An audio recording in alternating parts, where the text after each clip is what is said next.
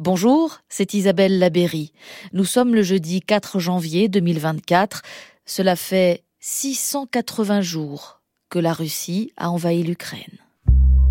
Slava Ukraine. Slava Ukraine. Героям slava. Guerre en Ukraine, le podcast de la rédaction internationale de Radio France.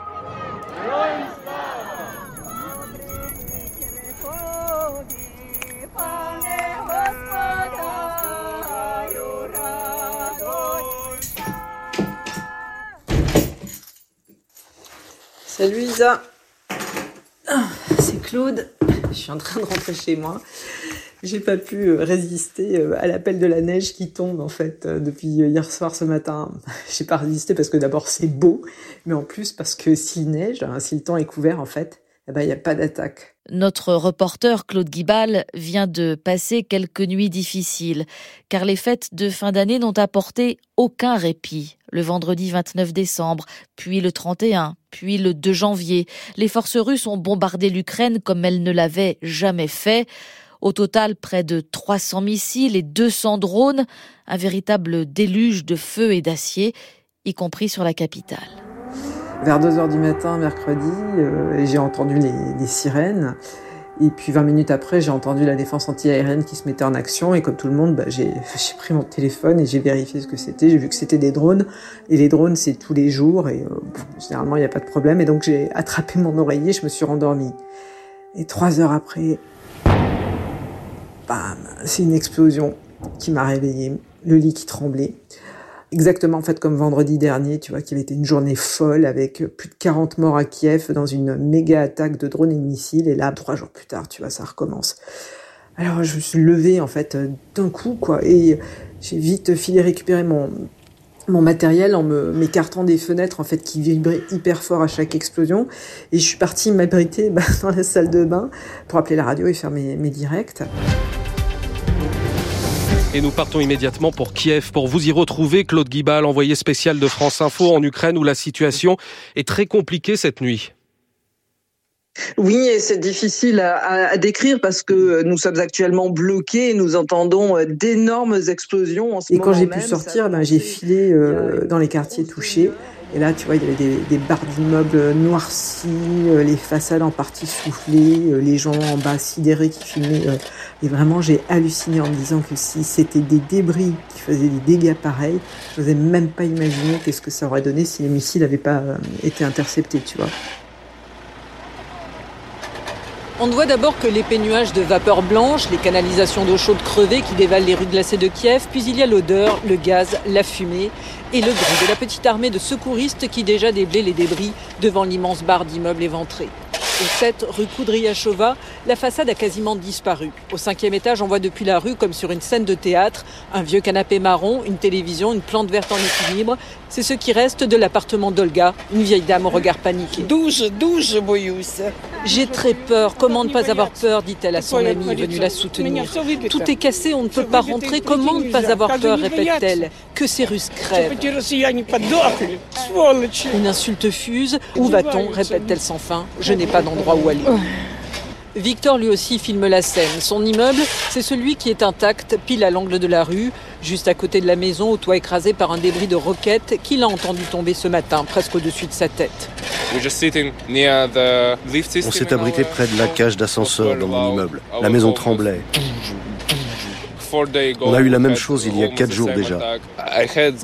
Je déteste ces gens. Je ne comprends pas pourquoi ils nous font ça. Victor pourtant se dit chanceux, ce soir il dormira chez lui, ou plutôt sur le palier, près de la cage d'ascenseur, dans l'attente quasi résignée d'une nouvelle nuit de terreur. Et euh, je suis restée là-bas jusqu'à la nuit tombée. Et d'un coup, tu vois, dans la, dans la lumière blafarde, en fait, euh, de la lune, en fait, j'ai vu tout le monde partir, descendre des maisons, aller en direction euh, du métro, dans les abris, des petites vieilles dames, tu vois, des familles. Tout le monde avait des couvertures dans les bras. En fait, ils allaient s'abriter des bombes et ils allaient s'abriter bah, tout bêtement du froid parce que l'explosion a fait sauter les vitres à des centaines de mètres. Et euh, en rentrant, bah, tu sais, à l'appart, là, près de Maïdan, j'ai vu que les bars étaient ouverts. Il y avait des gens, des jeunes qui étaient là, qui trompaient la mort, qui voulaient pas s'arrêter de vivre. Alors ils m'ont fait signe et euh, je les ai rejoints. J'ai fait comme eux. Et quand je suis rentrée, bah, la neige s'était mise à tomber.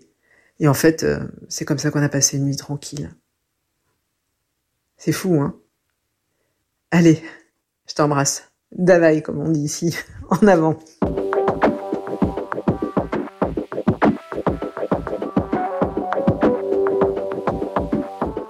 Pourquoi les Russes ont-ils frappé si fort? Et pourquoi maintenant? Quelle est leur stratégie?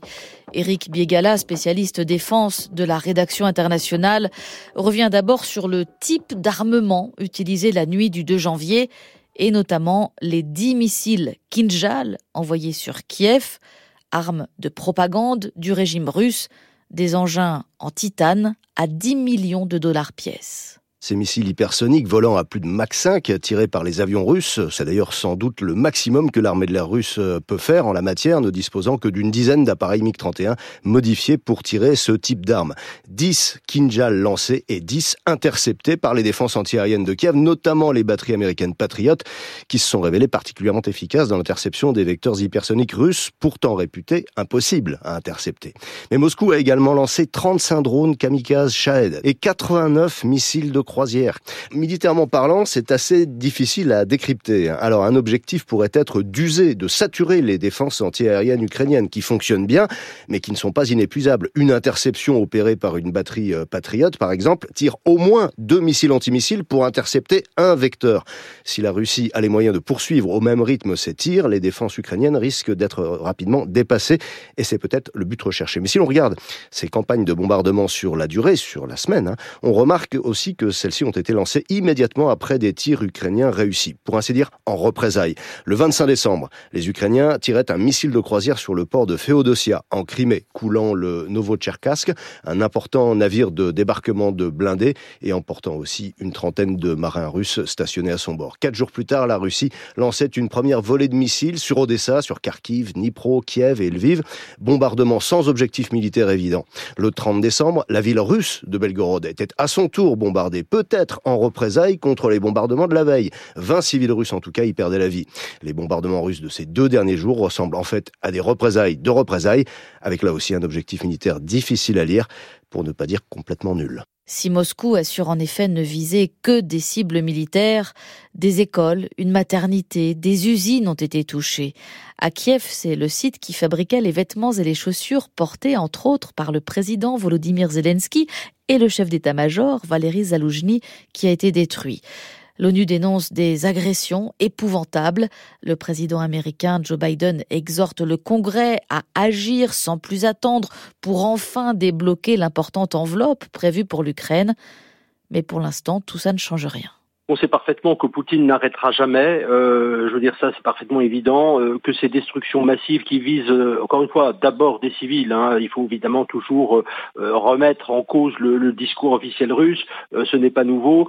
visent effectivement à terroriser, à épuiser les réserves des Ukrainiens, à porter un coup au moral aussi des populations à un moment où la guerre dure et où les renforts occidentaux en munitions tardent beaucoup trop, vraiment beaucoup trop. Nicolas Tenzer, enseignant à Sciences Po, spécialiste des questions géostratégiques, ce 2 janvier sur France Info. Et en même temps, on voit la population ukrainienne euh, voilà, résister courageusement. Euh, on a vu à Odessa des habitants euh, chanter des chants patriotiques quand il y avait ces attaques. Enfin, c'est ça aussi qui est extraordinaire. C'est-à-dire qu'on a une population qui sait parfaitement qu'elle n'a pas le choix, que les soldats doivent continuer à combattre, que soit évidemment, je dirais, c'est la victoire de la Russie et ça veut dire euh, plus d'exécutions, de, tortures, euh, de disparitions, euh, voilà, non, renseignées de personnes, soit c'est la victoire. Et vraiment, c'est ça aussi la réalité de ce que ressentent les, les Ukrainiens aujourd'hui, malgré leur épuisement. On est très stressé parce que, évidemment, les Russes veulent intensifier les attaques. Et voilà, c'est la réalité. C'est nouvel an. On commence bien 2024. Vitali Kartamichev, qui travaille à Kiev pour une ONG suisse. On a fait des toasts pour euh, la paix en Ukraine, mais ça arrive euh, de pire en pire. On ne laisse pas les bras, on reste optimiste pour euh, ce nouvel an 2024 Pourtant, on ne sait pas ce que le futur nous apporte. On verra. Vitali cherche des raisons d'espérer, comme son président. L'année prochaine, l'ennemi va subir les ravages de notre production militaire domestique que nous utiliserons généreusement. Sur terre, dans le ciel et bien sûr en mer, notre mer Noire. Volodymyr Zelensky a raison d'évoquer le sujet de la mer Noire. Voilà ce que dit le général Dominique Trinquant, ancien chef de la mission militaire française auprès de l'ONU à New York et spécialiste des questions militaires. Il ne faut pas être complètement négatif non plus. Il y a un échec sur Terre. Il y a une victoire incroyable, c'est que la marine russe est battue en mer Noire par une marine ukrainienne qui n'existe pas. Il était l'invité mardi des informés de France Info. Je rappelle que l'Ukraine n'a pas de marine, mais elle a réussi à faire évacuer Sébastopol et repousser la marine russe sur les terres russes euh, d'origine, j'allais dire, hein, les bords est de la mer Noire, et à couler un certain nombre de bateaux en empêchant de réparer les bateaux à Sébastopol. Et je rappelle que le Bosphore est fermé. Donc les Russes ne euh, peuvent pas réparer leurs bateaux ni renflouer leur, leur, flotte. Donc il faut aussi voir, c'est toujours le verre à moitié vide, à moitié plein, hein, euh, échec sur terre, succès en mer et succès en Crimée. La Crimée devient quasiment inutile à la Russie puisque chaque fois qu'elle déploie des moyens, eh bien, ils sont frappés en particulier par les missiles de croisière fournis par les Britanniques et les Français qui permettent des frappes précises à longue distance. Entendons-nous bien, il faut aussi naturellement d'abord que les Ukrainiens survivent et donc qu'ils aient des systèmes euh, défensifs. Michel Duclos, ancien ambassadeur, conseiller à l'Institut Montaigne dans l'émission Un jour dans le monde avec Christelle Rebière sur France Inter. Mais si on veut sortir du cercle vicieux d'une euh, guerre d'attrition qui peut durer très longtemps et qui peut se terminer mal, il faut effectivement que les Ukrainiens aient les moyens de faire caler Poutine là où Poutine est, susceptible d'avoir mal. Mm. Et pour ça, c'est isoler la, Crimée et ensuite euh, s'en prendre aux positions russes euh, dans la péninsule. On voit bien un pays qui veut absolument continuer à se battre. Sa hantise, c'est qu'on lui impose une négociation à ce stade avec la Russie de Poutine. Guillaume Ancel, ancien officier, auteur du blog Ne pas subir. Mais qui, en même temps, n'a plus les moyens de percer les lignes russes. Et en face, on a le sentiment d'une situation symétrique, c'est-à-dire une armée russe qui n'a pas été performante en deux ans. En réalité, n'ont absolument pas réussi à achever les buts de guerre fixés par Poutine. Et en même temps, ils n'ont pas les moyens actuellement d'envahir complètement l'Ukraine. Par contre, du fait de la diminution de l'aide européenne et américaine à l'Ukraine, euh, c'est la Russie qui a repris quelque part la direction des opérations. Donc, quel avenir on peut donner à ce conflit euh, si l'Europe ne s'implique pas plus, si euh, nous, les différents pays européens, acceptions d'envoyer quelques milliers d'hommes, au total 50 ou 60 000 pour aller se battre aux côtés des Ukrainiens, ça changerait complètement la donne parce que ce sont des unités, nos unités sont parfaitement entraînées et équipées, ce qui n'est pas le cas des Ukrainiens. Évidemment, il ne faudrait surtout pas que ce soit l'OTAN, sinon ce serait une mm. guerre mondiale, mais à l'inverse, on ne peut absolument pas espérer que les Ukrainiens seuls puissent gagner. Je rappelle que l'Ukraine, c'est un pays de moins de 40 millions d'habitants aujourd'hui et ils sont face à un pays de 100 40 millions d'habitants. Donc si on veut mm. arriver à renverser ce front, il faut un effort considérable qui ne repose pas uniquement sur l'aide américaine.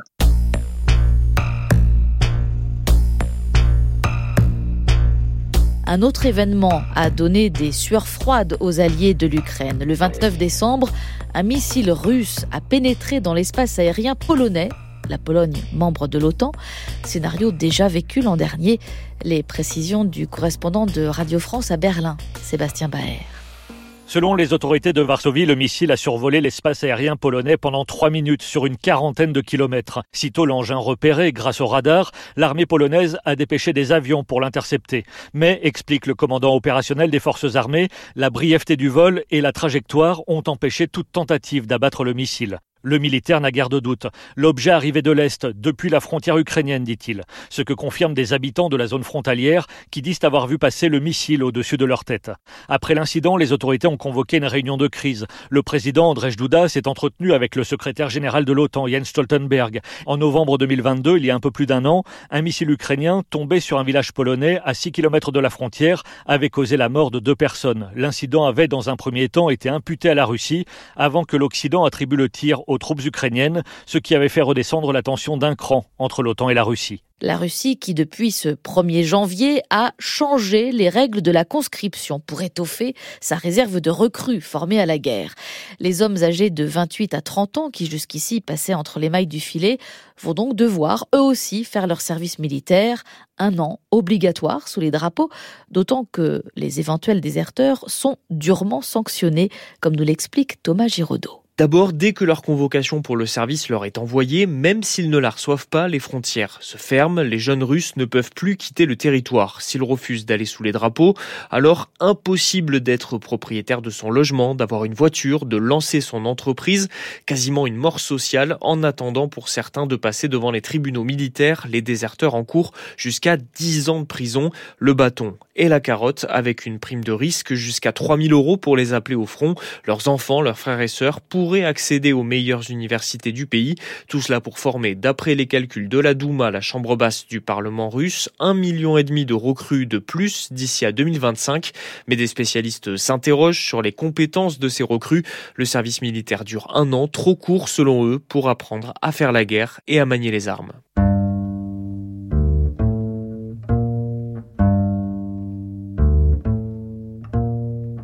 Début décembre, Tetiana Ogarkova et Volodymyr Yermolenko, enseignants, chercheurs et journalistes, vous les avez déjà entendus à de nombreuses reprises dans ce podcast, étaient à Paris, invités dans le cadre d'un échange entre leur université, l'Académie Moïla de Kiev et Paris 8. Nous nous sommes rencontrés dans les locaux d'un éditeur français qui publiera peut-être le livre qu'ils sont en train d'écrire à quatre mains. C'était avant les attaques massives de ces derniers jours, mais ils le disaient déjà, plus que jamais, il faut continuer à se battre. Aujourd'hui, je pense qu'il y a quand même un consensus à l'intérieur de la société ukrainienne euh, de ne pas céder aux négociations. Et ce n'est pas uniquement la question de la frontière, c'est aussi la question de laisser toute cette population civile qui se trouve dans les territoires occupés en otage de l'occupant russe. Nous savons très bien ce que ça représente l'occupation, ça représente la mort, ça représente la torture, ça représente la répression. Donc, céder aujourd'hui, ça veut dire trahir. Ça veut dire trahir ceux et celles qui espèrent dans la région de Zaporizhia, sur la rive gauche de la région de Kherson, la région de Lugansk, qu'il y a des gens qui attendent l'Ukraine et cette liberté. Si on se dit d'accord que nous permettons un agresseur, n'importe quel agresseur, faire son agression, prendre une partie des territoires, ça voudrait dire que les principes de l'intégrité territoriale est violé et donc ça veut dire l'impunité. Nous tous voulons la paix, mais nous voulons la paix juste, le respect de droit international. Sans ça, c'est pas uniquement l'Ukraine qui s'effondre, c'est tout le principe de ce bâtiment européen et plus largement occidental qui s'effondre.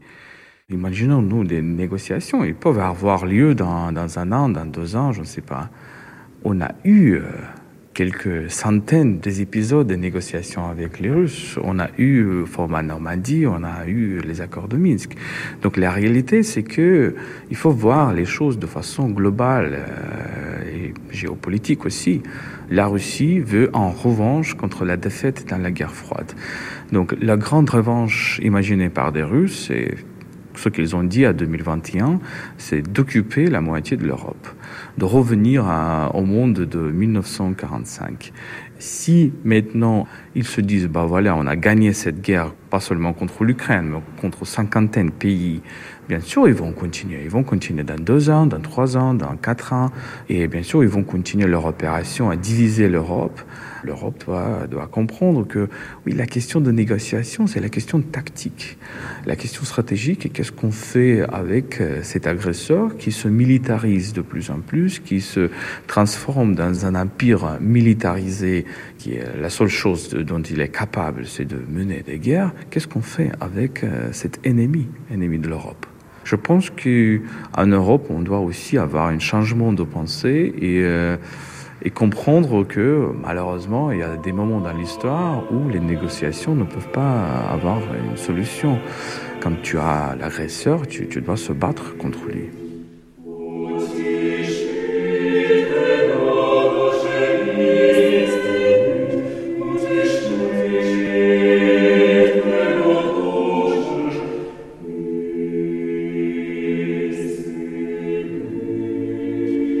Écoutez le chœur de chambre Sofia de Kiev qui interprète Roi du ciel de Mikola Diletsky, compositeur de musique baroque. Le chœur a remporté le Grand Prix européen de chant choral en 2023.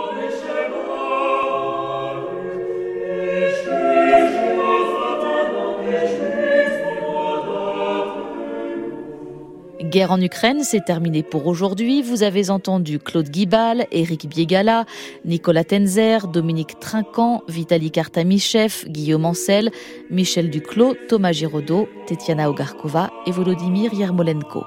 Mise en onde Marie-Claire Oumabadi. Production Isabelle Laberry. À jeudi.